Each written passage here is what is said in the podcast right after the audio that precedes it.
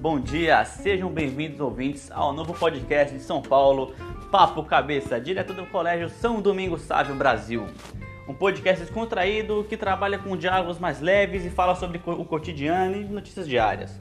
Algo bem, sabe, tranquilo para aqueles que preferem conversas mais casuais.